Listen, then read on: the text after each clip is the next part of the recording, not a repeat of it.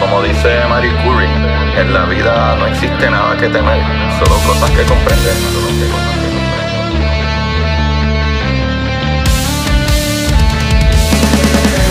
Recuerden correr buscar la manera de aprender que más le divierta.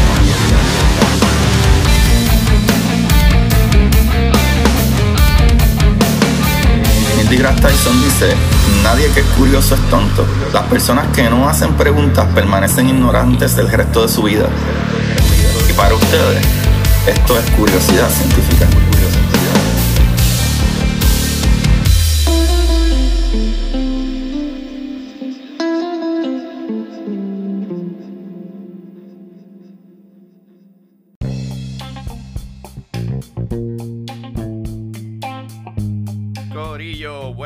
Buenas, ¿cómo están todos? Antes de empezar el capítulo, quiero que sepan que tienen que ir a jaboneradongato.com porque los jabones de Jabonera Don Gato son hechos a mano con ingredientes naturales y seguros para la piel, además que huelen súper ricos, así que no se pierdan la oportunidad, especialmente porque ahora pueden ir a jaboneradongato.com y cuando vayas a pagar, pones el código Curiosidad Científica Podcast para 10% de descuento. Vamos al capítulo. Welcome everybody to Curiosidad Científica podcast, and you're gonna say, "Why are you speaking English, Agustin?" And it's because I have uh, my friend Daniel Whiteson with me. He's a particle physicist, the top top podcaster of the Daniel and uh, Jorge Explain the Universe. And I know because I listen to most of your episodes, including the latest one uh, about how you guys create the podcast and everything else. And that's super cool that I know that it, thousands of people from all over the planet are writing to you guys. That's really exciting. Not just that, uh, you guys are uh, authors of the first book. It was We Have No Idea, A Guide to the uh, Unknown Universe, and your latest book that actually I have in here too, because the first one I I uh, loan to somebody and I haven't get it back yet, but at least the latest one, go and get it. Um, pretty much, uh, yeah, uh, frequently asked questions about the universe. That's the latest book. And Daniel, welcome back. You're you have somebody that is a paleobiologist that is beating you in the amount of times that you've been in the podcast. He have like one more than you, I think. this is your third time. All right. Well, thank you very much for having me. And now I see how you motivate your guests to come back because we all want to be number one in the rankings. Yeah. So you have to invite me again. yeah, you you will be. Uh, believe me, I always have a lot of doubts and questions, especially in the uh, uh, field that you're covering is particle physics. How do you study something that you cannot really see, or can we see particles? yeah, that's a great question. What is it that we're actually seeing? You know, in the end, physics, we talk a lot about the theory, but the goal of it is to explain what we see, is to explain our experience and our experiments. And so you're right that we should focus on what it is we're actually seeing. When I teach modern physics and beginning of quantum mechanics, I always start with the experiments. What did we see that motivated us to come up with these crazy ideas about how we think things work? And so we can talk about you know things like the photoelectric effect where you see individual electrons boiled off of metal or black body radiation where you're measuring photons coming off of things. Or of course the double slit experiment you know where you see particles interfering with themselves. And so you know while you can take like pictures of atoms uh, you know whether or not you're actually seeing a particle is confusing because it makes you think about like what is it that i'm seeing? What is actually there and I think a lot of people imagine a particle is like a tiny bit of stuff flying through space, but it's really something much, much weirder. And if you ask like 10 particle physicists, what is a particle? You'll get 10 different answers. and so, in some sense, it's still kind of philosophical what it is we're talking about. What our picture of the universe is in our minds is different from person to person. Wow, that's that's super awesome. So before we get to the bigger questions, I want to ask you a question that I hear you always ask your uh, uh, the people you interview that usually write uh, uh, novels, and it's uh, in the transporter in Star Trek? you know what I'm gonna ask you, right? I ask people this question about whether transporters kill you and clone you or actually transport you because I don't know what the answer is. You know, it comes down to what does it mean to be you? If what it means to be me is just the organization of a bunch of bits, not the bits themselves, then, you know, tearing me apart and making me somewhere else is transporting me because that it creates me over there. Mm-hmm. Uh, on the other hand, if there's something about these particles that actually make me up right now that defines me, then it's not me on the other side of the transporter. It's a copy of me. It's not the Daniel who was originally in the world. Um, and I, I, so I don't know. And the scary thing is that we're not that far from being able to build one. I mean, we can do quantum teleportation. We can take quantum systems apart and we can recreate them across space, not instantaneously, but across space using light beams and all sorts of information transfer. And so we can sort of copy quantum systems. We're pretty far from being able to copy a quantum system as big as me or as uh-huh. big as you, but that's a technical problem. That's like for the engineers, you know, we've done the physics. The physics is solid. So one day we might actually have these devices and actually be confronted with these questions of like, you know, the president goes in on one side, is it the president on the other side or is it somebody else, right? So I don't know the answer. And what amazes me when I ask all these novelists is nobody ever says, I don't know. They always have an opinion. You know, they always think it's one or the other. Um, surprised that nobody else punts on the question. So that's what I'm what I'm going to do. I'm going to punt. I'm going to say I don't know because that's the okay. best answer. That's the best answer in philosophy. yeah, and if we know about particles, uh, some particles, you know, like electrons can be here and suddenly they just don't want to be here and appear somewhere else. So how do yeah. I know I'm gonna be hundred percent me when you divide my particles apart and then an electron say like, you know what? I'm gonna be in a superposition somewhere else. I don't know. That's right. Yeah, exactly.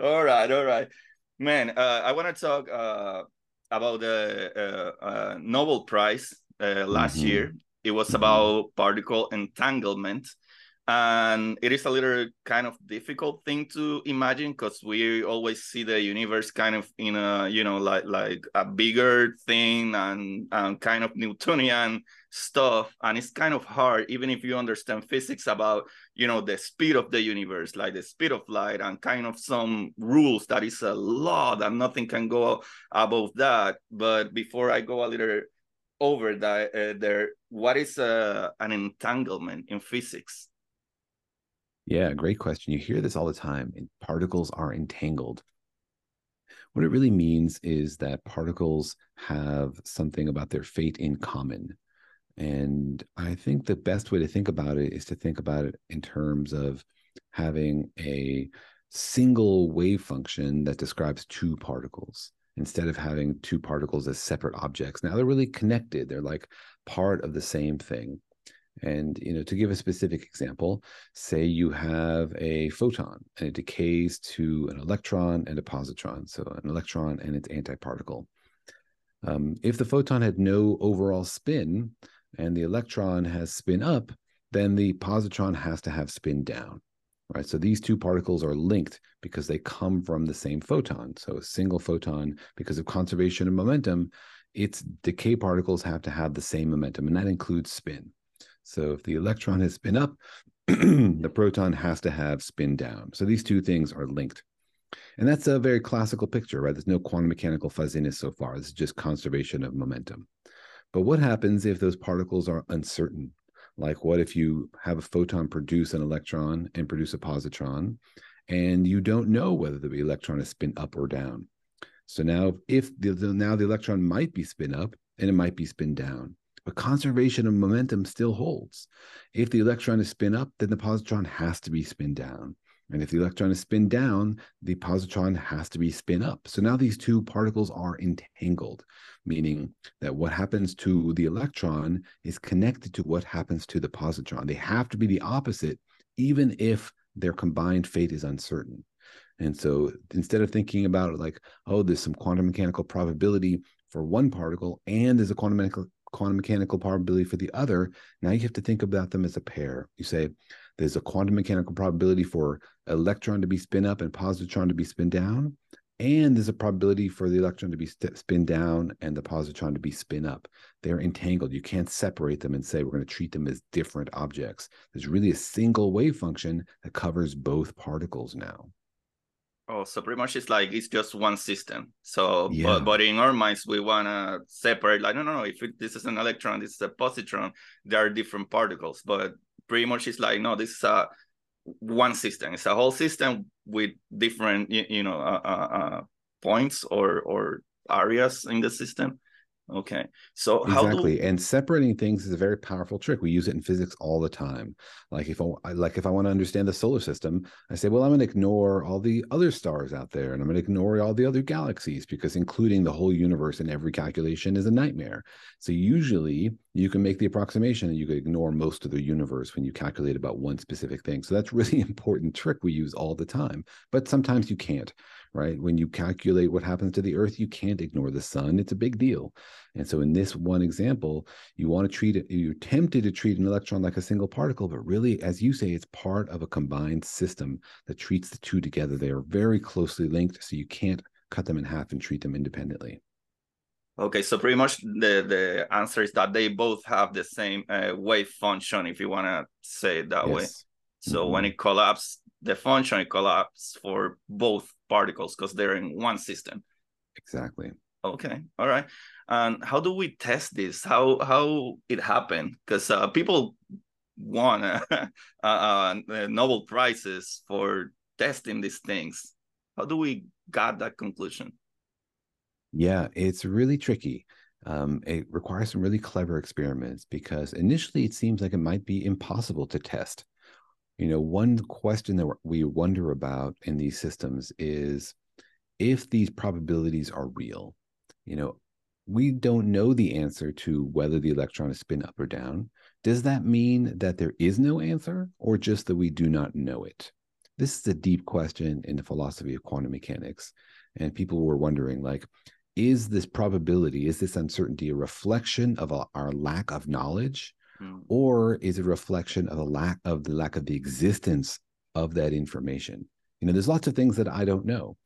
For example you know uh, you might say um, you know what is the mass of the earth? Well it has a specific mass. Like there is a number a perfect number that describes the mass of the earth. I measure it using imperfect devices and i get a number with uncertainty on it. So that uncertainty reflects my lack of knowledge but there is a true answer out there in some philosophical sense but people were wondering, like in the case of the electrons, do they already know which one is spin up and which one is spin down? And then when we measure it, they tell us? Or is the act of measuring it actually force the universe to pick one or the other? That was the Mm. deep question people were asking about this because that's pretty weird, right? We're used to thinking about the universe as operating like a machine and we observe it. The idea that the universe maintains uncertainty, that the universe doesn't make a decision until we ask the question, that's a very different universe than the one a lot of people imagine they lived Mhm. in. And the trouble is coming up with an experiment to tell the difference is hard because both, if you just measure the electron, you get a spin up or a spin down. How can you tell if it was unknown before you asked or known before you asked? How could you possibly tell the difference? Right. And so for a long time, people thought, well, it's impossible to tell. It's just a philosophical question. You could never determine it. But then there was a clever dude named um, John Bell, and he came up with a really clever experiment, but it's subtle, right? And it's not a smoking gun experiment. It's not like you do one experiment and you look at the answer and you can tell, okay, obviously the electron knew it all along, whether it was spin up or spin down, or no, obviously it didn't know. Uh, it's a subtle experiment because you have to run the experiment like a thousand times, and it's in the patterns of the experiment, the probabilities, the statistics that comes out of it, that you can tell the difference. And so the way the experiment goes is you have your electron and your positron, and you measure both of them. But you don't just measure their spin in one direction. You can measure their spin in lots of directions. Like if one electron is spin up and the other one is spin down, and you measure the spin along that axis, you'll get up and down. But if you flip it around, you'll get down and up. Cool, that's pretty straightforward. What happens if you, instead of measuring along the axis where they have up and down, you tilt your apparatus by like 90 degrees? So, you know, the electron is spin up or down, but you're measuring it kind of sideways. Well, then the, each one has to decide are you up or are you down? And in a sense of classical spin, like if you're thinking about a beach ball that's actually rotating, right? It's rotating around one axis. That's a very different different picture from the way spin exists for electrons. Uh, in a classical picture, as you tilt uh, and measure the spin you know uh, along the axis where it's not spinning you'll continuously get a smaller and smaller value and then you'll get zero but the electron is either spin up or spin down along any axis it's not a continuous set it's quantized mm-hmm. so you pick any axis and ask the electron are you spin up or down it'll tell you oh i'm up oh i'm down oh i'm up oh i'm down and so you can ask along any axis and the probability changes as you change that angle so the bell experiment says pick a bunch of axes in advance at random. So one up, one left, one right, whatever. Pick three random angles in advance and then do your experiment and measure the electron and the positron spins. And based on the relative angles, you should get some correlations. Like if the angles are all the same, you should always get, you know, the same answer. If the angles are large, then you'll get potentially different answers. And the cool thing about Bell's calculations is that he predicts that if the answer is not determined in advance, you'll get a different pattern of answers than if the answer is determined in advance.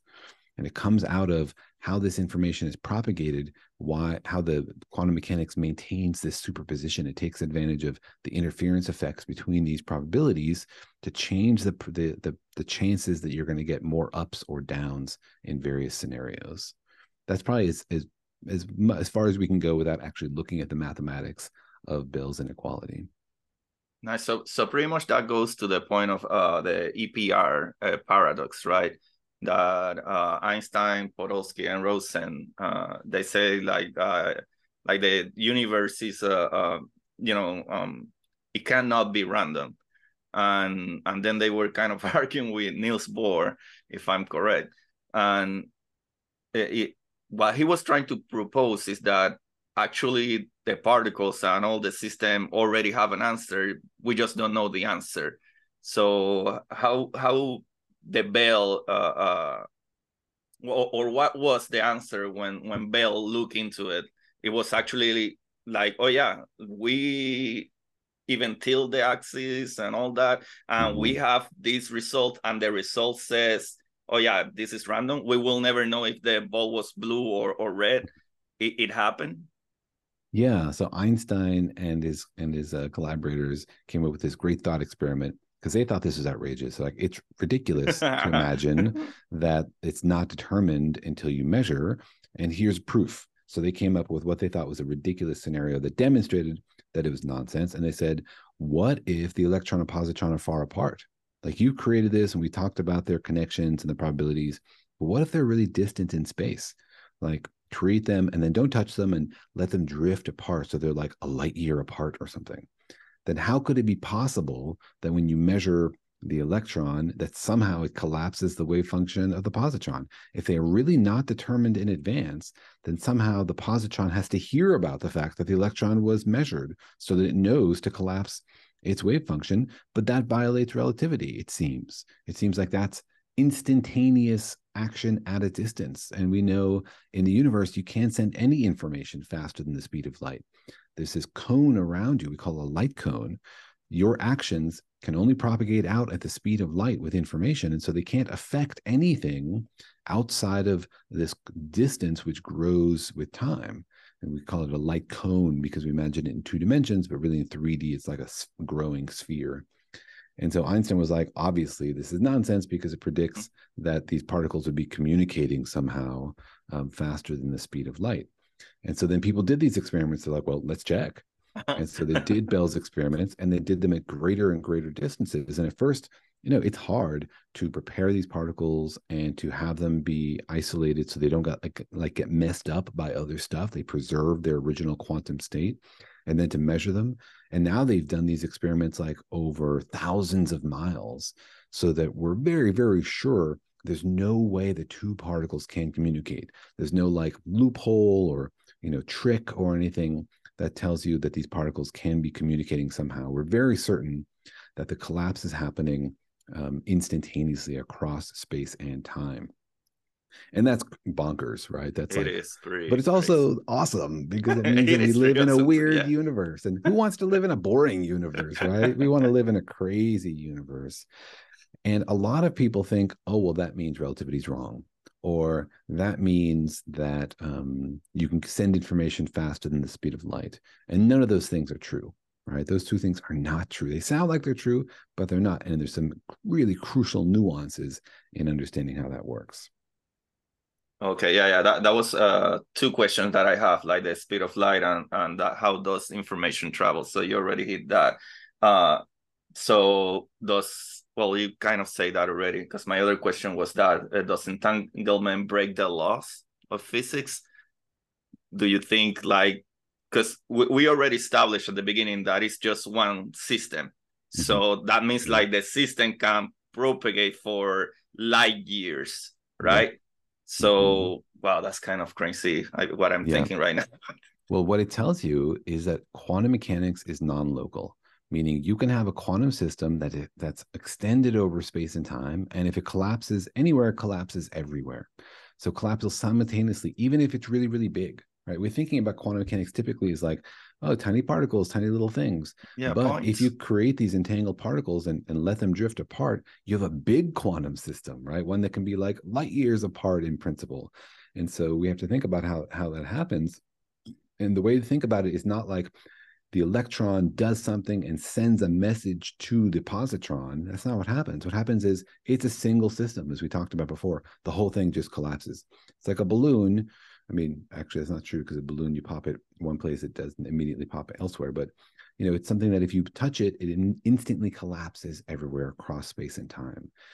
And that doesn't actually send any information. Like it doesn't violate relativity because there's no information actually sent. It's not like the electron and positron are talking to each other.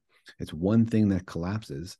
And, and you can convince yourself of this because there's no way to use this to send information. Like if you and I were on opposite sides of the universe and we had two entangled particles, could we somehow come up with a clever way to talk to each other?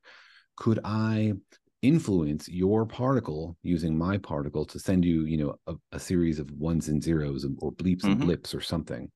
And people are always writing me saying like, if they collapse at the same time, then you can. Then here's my design for a information device, and they're very clever, and the design is always the same.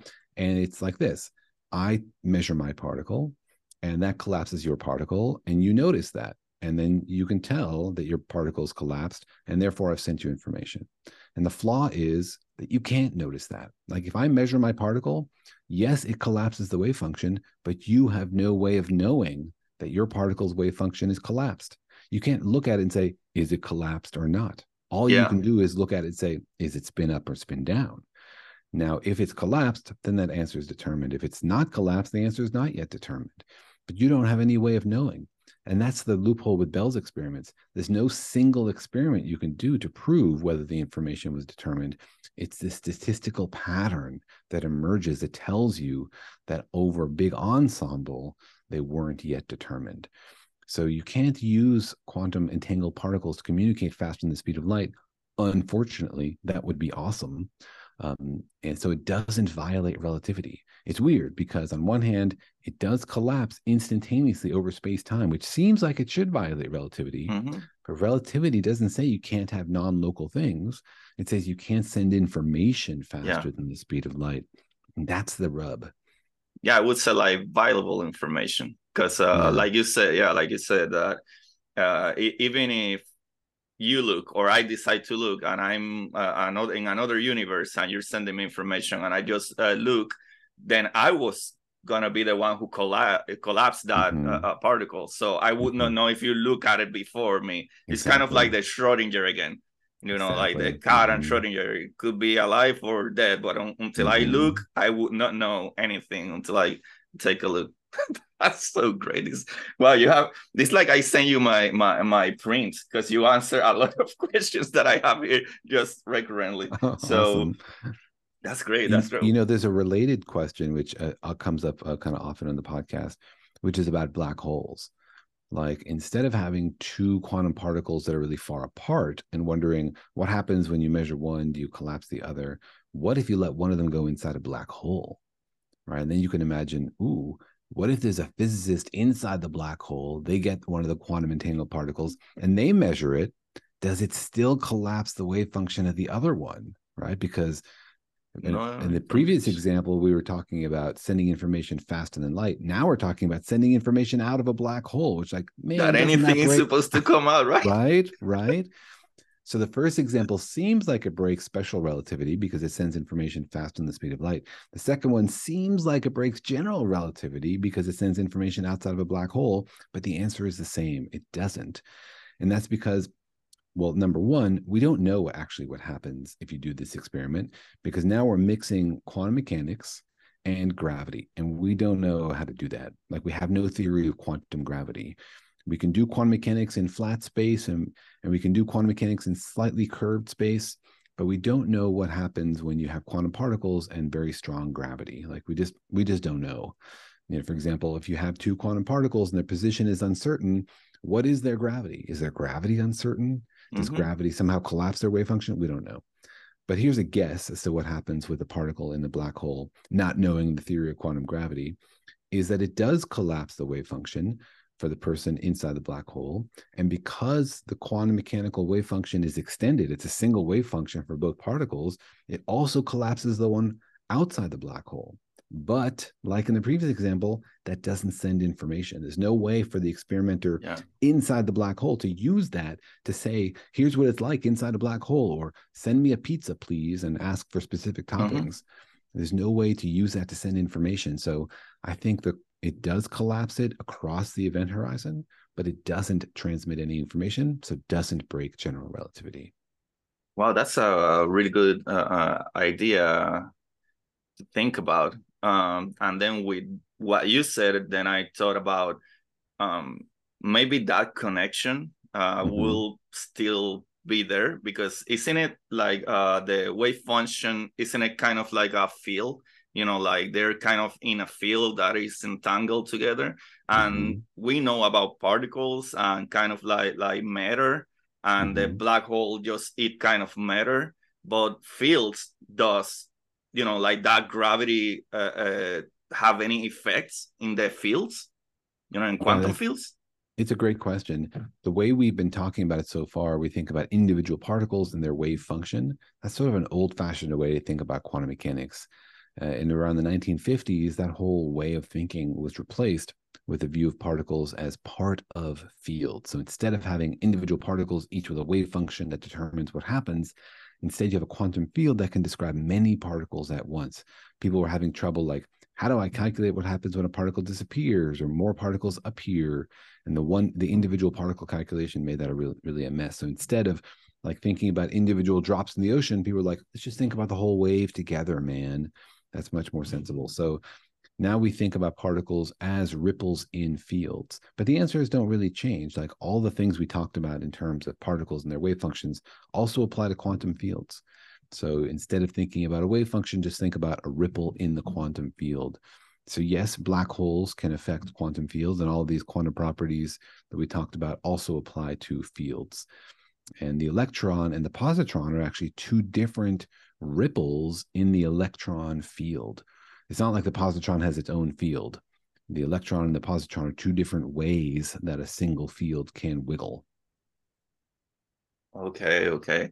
Wow, this is so awesome. This is so it, I now that I do understand a lot more about particle physics, uh, it makes so much sense. I don't know if everybody that is listening to this already say like oh god this is too hard. But it, it, it, makes a lot of sense. It makes a lot of sense. For some reason it makes sense. Um it's incredible about... to me that we can spend all this time eh, you know observing the universe and come up with this crazy picture of what's going on at the tiny level you know like you can't see any of this stuff but unless you do special experiments to reveal some of it but we can do these crazy calculations and it mostly works and it works really really well like the calculations we do agree with the experiments we make to like you know many decimal places so it almost gives you the feeling like this isn't just a way of describing the universe maybe we're revealing like what's actually going on. You know, we've like found the source code of the universe or something. Wow, that's super awesome. Super awesome. Um, one thing that I actually I think I have I haven't uh, catch up with you since I think probably the first or second conversation about that about particles. When when you have a mm. particles pretty much they go in pairs you know you have the electron and the positron and this and that. And even hawking said talk about you know uh, uh, a black hole losing mass because of that because one of them will escape and the other one will stay. But when we talk then about dark matter that i know you are studying dark matter or at least you were uh, uh, in mm-hmm. that field. Uh, are you still in that field? Yeah, I'm still looking for dark matter. Still haven't found yeah. it. it, it can you explain to us a little bit about you know using the the the collider the particle mm. collider how can we do that because it's kind of like the same idea of the couple particles one come going to the you know to the black hole the difference is like you're trying to see a particle that might not be there yeah great so, in the case of Hawking radiation, remember a couple of things. One is that this is a theory. So, we've never seen Hawking radiation. We don't know that it happens, um, though it's pretty well supported. And the other is that Hawking radiation is an argument about what happens as black holes get hotter or colder. Um, essentially, you know, what happens to quantum fields near an event horizon. There's a lot of descriptions about particles and antiparticles near an event horizon and one falls in and one doesn't. None of those are realistic. Those are like little cartoon, hand wavy mm-hmm. doodles to maybe give you a picture. But the truth is, because we don't know how gravity works for particles, we don't have a microphysical picture. We have only this higher level picture. It's sort of like saying we understand how gases work, but we haven't yet figured out atoms. We're sort of at that level for Hawking radiation. And there's a stories and you hear them all the time, but I think a lot of them are misleading. So it's important to remember that for Hawking radiation, we only have sort of the bigger picture idea of what might be happening. The microphysics of it depends on quantum gravity that we just we don't know. There's a lot of misleading stuff out there, including by Hawking. I read his own mm-hmm. his book, and he tells these stories, and I'm like, you don't know that. And later he admits, yeah, I know that yeah. was just sort of, sort of a story. Um, yeah, exactly. Um, so, I know that was a little. I don't know. That's a little bit of a stretch. yeah, right. And I, I mean, I don't mean to be like egotistical and criticize Hawking. The man is smarter than I am, but he admits himself that those stories are, are fuzzy. Um, but to your question about dark matter, we don't know what dark matter is, and we think maybe dark matter is a particle. Why? Because everything else is a particle, and so that's the only thing we know how to do, right? it's sort of like if you're a bird researcher and all you know how to do is look for birds in the forest, so you go look for birds. So we're hoping dark matter is a particle, but we could be wrong. It could be something totally different. It could be a bird that we can't see. it could be a bird, exactly. Or it could be a mouse, right? Or it could be a leopard. Hmm. Um, and in the collider, it might be that when you smash two protons together, which is what we do, that sometimes dark matter is created. And that if dark matter has some way of interacting with our matter like it bumps against it or it can exchange momentum somehow and we don't know if that's true. So this is assumption number two. Assumption number one is dark matter is a particle. Assumption number two is has some connection to our kind of matter.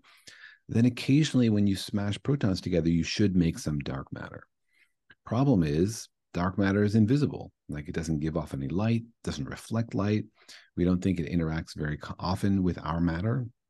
So if you did make some it would just fly out of your collider invisibly just like neutrinos. Neutrinos are a particle we know and love and and we, we're certain they exist but they almost never interact with our colliders. We can't see them. We make them all the time in colliders and they just they're invisible so what so what we have to do if we're going to find dark matter at a collider is figure out a way to see an invisible particle. And that sounds kind of uh-huh. impossible, but we can do it with a trick. The trick is to use conservation of momentum. And we know when the particles uh, collide, they're colliding in along a line. And so if we add up the the momentum of all the particles um, perpendicular to that line, then we know that it should add up to zero because the initial momentum along that line was zero. You have, you have the beam line, the particles come in, there's nothing moving sideways, basically. So you add up all the sideways momentum, sideways to the beam, it should all add back up to zero. You know, like if you have two cars that come in, in a collision and they bounce off each other and go sideways, then their momentum eh, opposite is zero if you add it all up.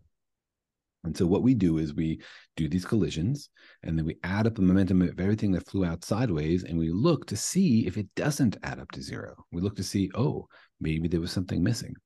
Because mm-hmm. imagine, for example, you had a car and it bounced against an invisible dark matter car and got pushed sideways. You'd be like, well, that was weird, right? Mm-hmm. All of a sudden, this car ch- momentum changed and I didn't notice anything. So if in this collision, all of a sudden there's a bunch of particles spraying out in one direction and nothing on the other side, mm. then we're like, mm. hmm, there must have been something invisible on that side, something we didn't see, but we can tell it was there because we can see something pushing against it, like the car bouncing against a dark matter car. And so that's what we're looking for is we're looking for an imbalance in momentum of the particles that come out of the collision to tell us there must be something invisible to balance the momentum. And that's sort of similar to how the neutrino was discovered initially. People were looking at radioactive decay and they noticed, hey, the momentum doesn't add up. So Pauli was like, well, there must be a little neutral particle flying away with that momentum. And that's what neutrino means in Italian, right? Little neutral particle. Oh. And so, like that, we're looking for some invisible particle carrying away momentum that we think may not be a neutrino. We haven't found anything yet. I mean, that happens at the collider. We see that all the time, but we can explain everything we've seen using neutrinos and other invisible particles we know. We're looking for invisible particles we don't know, and we haven't seen any yet. But we're still looking.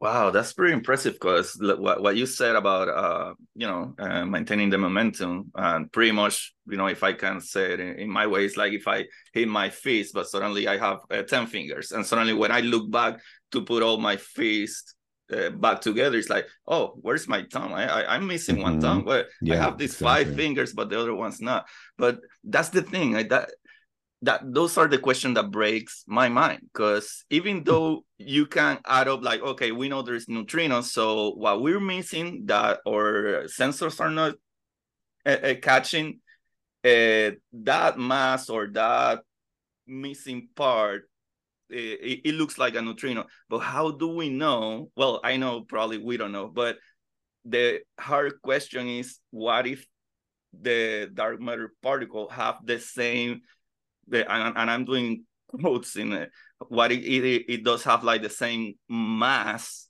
of the neutrino. We, we yeah. would not know. So what if, what if they have the same characteristics but actually doesn't?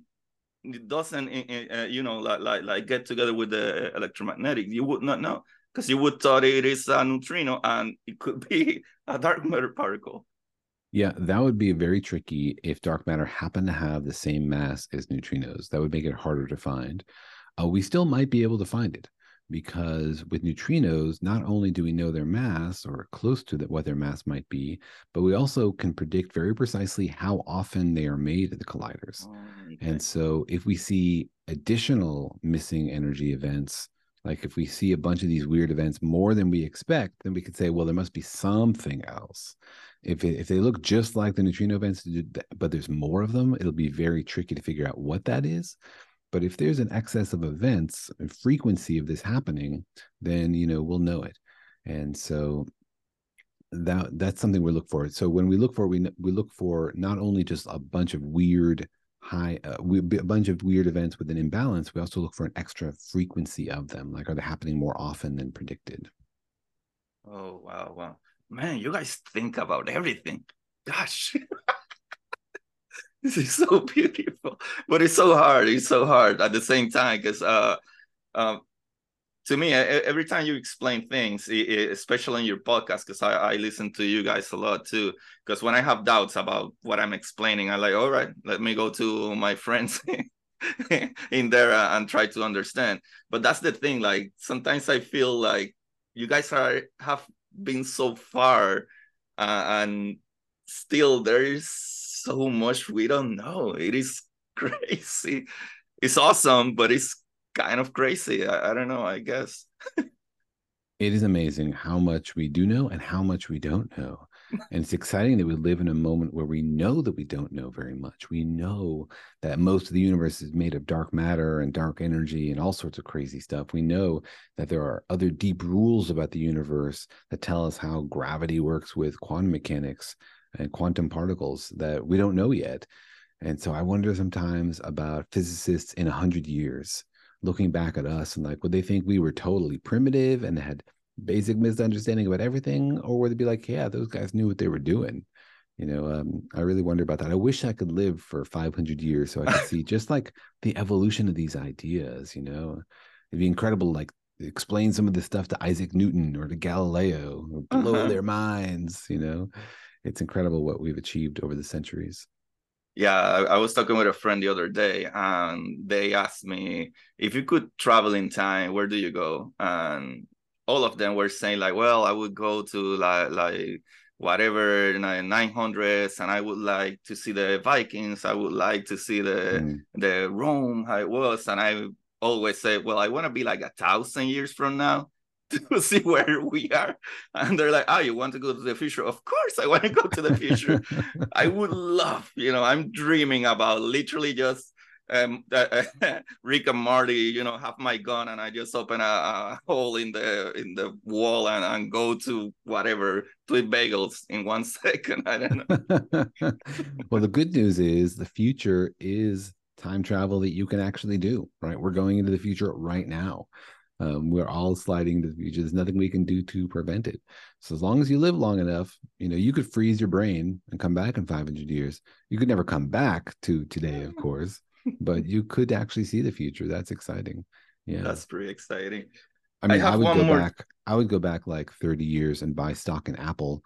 Oh, and come back to the present, and then I could found. I'd be a zillionaire. I could found my own research university to research basic physics. Uh, you know, to help all of humanity. That's what I would do. The time machine. Wow, philanthropy. That's great. kind of, kind of. Kind of, yeah. Kind of. I, I have one more question since we talk about a little bit about black holes. Um, mm-hmm. I know that we have particles for most of the things, uh, but still gravity, we don't really have a particle, you know, and we don't have a yeah. good theory, especially in singularity. And the other day I was uh, reading about the uh, Planck uh, length, and I think Brian Greene, uh, I have his book around there. Uh, Brian Greene explained a little bit about uh, like the Planck length. It's not literally like the point where it's like um, I I don't want to say something that is wrong, but uh, he kind of tried to say that uh, it, that singularity point is not necessarily that is like something that is like the infinite mass or infinite gravity or infinite whatever. It's more that we don't have a good um, uh, mathematical explanation up to that scale. Mm. What would you say about that scale? What is the Planck length, and and what we can? What's the problem that we cannot explain gravity by the enemies? Not not the Newton, not the uh, uh, Einstein, no relativity, or no quantum. What's going on with that? Yeah, great question. You know, the issue is that general relativity makes some predictions, and some of those predictions seem crazy. And one of them is that inside a black hole, there's this runaway effect. Things get denser, so gravity gets stronger. So things get denser, so gravity gets stronger, dot, dot, dot, forever until you have a point that has infinite density. And that's what general relativity predicts. And the question is, what do you do with that prediction? And most people don't take that prediction seriously. They don't think, oh, well, that means singularities are real and they're out there in the universe. What they take it to mean is that the theory is broken, that the theory only works mm. in some scenarios. And that's not unusual. Every theory is like that. You know, take your theory of um, liquid of fluid dynamics. It works for water in some temperature ranges. When water gets too hot, it turns into gas. Your theory of fluid dynamics doesn't work anymore. It's a different phase. Water gets too cold, your theory doesn't work anymore because now it's a solid. So every theory, yeah, so every theory describes a certain phase of physics. And that's true also for general relativity, we think. And what happens when things get really, really small and gravity is really, really strong, nobody knows. We know that quantum mechanics says you can't have a singularity, that that would violate the uncertainty principle. because you'd have a point, you'd know a lot about its mass, and you know a lot about its location. Just can't happen. There's like a minimum fuzziness to the universe according to quantum mechanics. So people say, well, we that means that relativity breaks down at some point. When does relativity break down? At what point can we not trust it anymore? We don't know the answer to that question, but we can estimate it, right? We can say, well, you know, maybe there's a minimum size to the universe. Maybe how could we possibly estimate it? And so we don't know. We need a theory of quantum gravity. But people like to, when you don't know how to answer a question, they like to make approximations. They like to make estimates. You know, like if you said, well, uh, how many piano tuners are there in New York City? I don't know, but you know, maybe we could estimate it using a few fuzzy arguments about the number of people and how often a piano needs tuning and blah blah blah blah blah. So, can we do that with this? Can we figure out when relativity breaks down? What is the smallest scale to the universe? We don't know the answer, and we have one way to estimate it, which is like take all the fundamental constants, look at their units. We have speed of light, we have the gravitational constant, we have Planck's constant. Can we somehow mash those together so that we get something with the right units? Right. And you can, you can take H and C and G and mash them together and take square roots, and you get an answer with the with a distance. What does that distance mean? We don't know. it might be the scale at which relativity breaks down. It might be the tiniest distance that makes sense in the universe it, but it might not. It might be off by a factor of 10 or a 1000000000 mm-hmm. You know, it's like if I asked, if I said, well, you know, um, how much money does um, Agustin make in a year? I don't know. Well, let me not estimate. Much. Let me estimate. Okay, here's a number that has dollars in it, and here's a number that has years in it. I'll just divide those two numbers, and that's my answer. How likely is that to be right? Yeah. Not at all likely to be right, but it's the best we can do. So it's a, simultaneously a terrible, very unreliable estimate. People widely describe it as the minimum distance scale of the universe. It's not that at all. It's just a terrible estimate of it. Mm-hmm. And it's also the best estimate we have, right? So that's why people talk about it because it's the only estimate we have.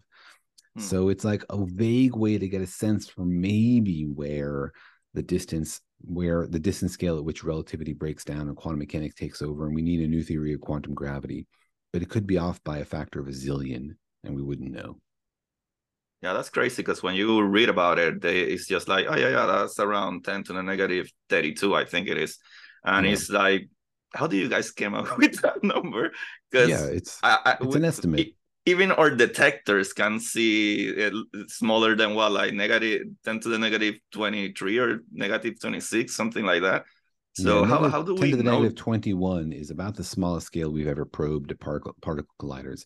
So this is like a trillion times uh-huh, that's my point. How do you come up like, with Yeah, that's you know, um, it's like the ratio of the size of uh, you know a grain of sand to the solar system or something. It's like it's a it's a big extrapolation. Mm-hmm. You know, so don't don't don't trust it. Just say it gives you a sense of maybe, and it's a good thing to do. Like if you don't know how to do a calculation, try the dumbest thing first. It's better than doing nothing. It's better than doing nothing. Uh-huh. Make an estimate, then improve it, criticize it. Just don't make an estimate and then trust it. you know? Yeah, yeah, yeah. Remember that it's an estimate. It's the first step, and then in 50 years, hopefully, we'll laugh about that. You know, like the first estimates of pi. You know, the Egyptians or whatever were like pi is about 4 mm-hmm. you know, mm-hmm. and then later it's like, oh, it's 22 over seven, and now we know pi to a zillion digits. Oh yeah. You know, it's it's good to have an estimate and then it's good to improve it. That's great. Daniel, I thought it was gonna be more difficult, the entanglement thing, but it, it was kind of pretty simple. I don't know. Like, yeah, just uh, one system is that's it. It, yeah. it. it wasn't nothing magical about it. Well, well it's magical, it's physics. I love it. You're you're thinking like a physicist, right? You got it all in your brain now. It's all it's all intuitive to you, right?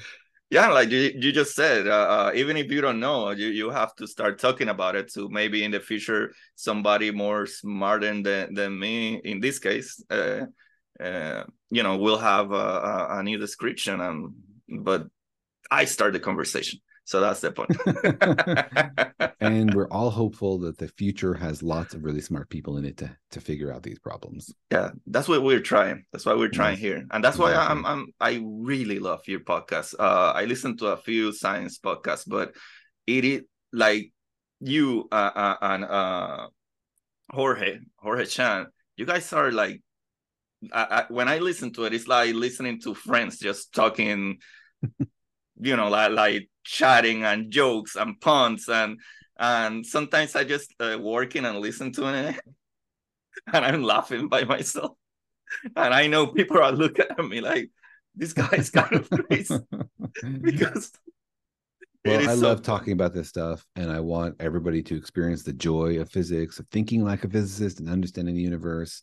And it's always fun to talk to Jorge. He's an old friend, and so we have fun talking about this stuff. And he's great at asking questions to help us understand like what's tricky and what's not. So, you know, I'm just grateful that um, I get to talk about science and get to have fun doing it, and that anybody's listening. So, thanks very much for your kind words. I appreciate it.